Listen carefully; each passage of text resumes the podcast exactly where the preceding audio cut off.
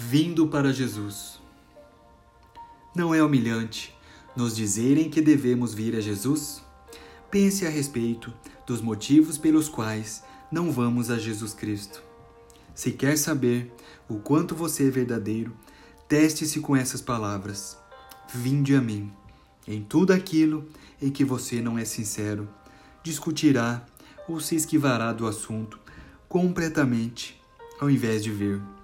Você passará por tristeza, ao invés de vir, e fará qualquer coisa, ao invés de chegar até a última volta da corrida, da tolice indescritível, e dizer: Venho como estou.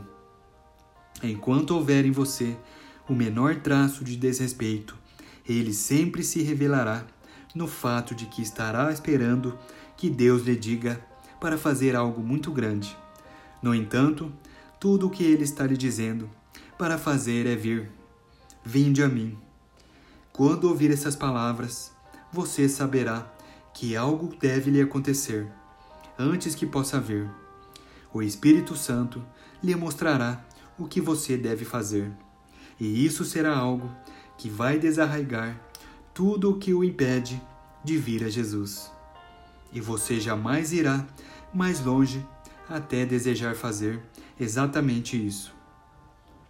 O Espírito Santo procurará essa fortaleza imóvel em seu interior Porém, ele não pode mudá-la a menos que você esteja disposto a permitir que ele haja.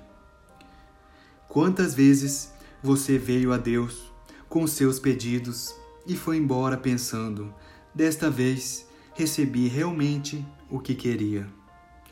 Todavia, você parte sem nada, mesmo que todo o tempo as mãos de Deus estiveram estendidas, não somente para ampará-lo, mas também para que você as aceitasse. Pense apenas na incansável, insuperável, invencível paciência de Jesus, que amavelmente diz: Vinde a mim. Venham a mim, todos os que estão cansados e sobrecarregados, e eu lhes darei descanso. Mateus capítulo 11, versículo 28.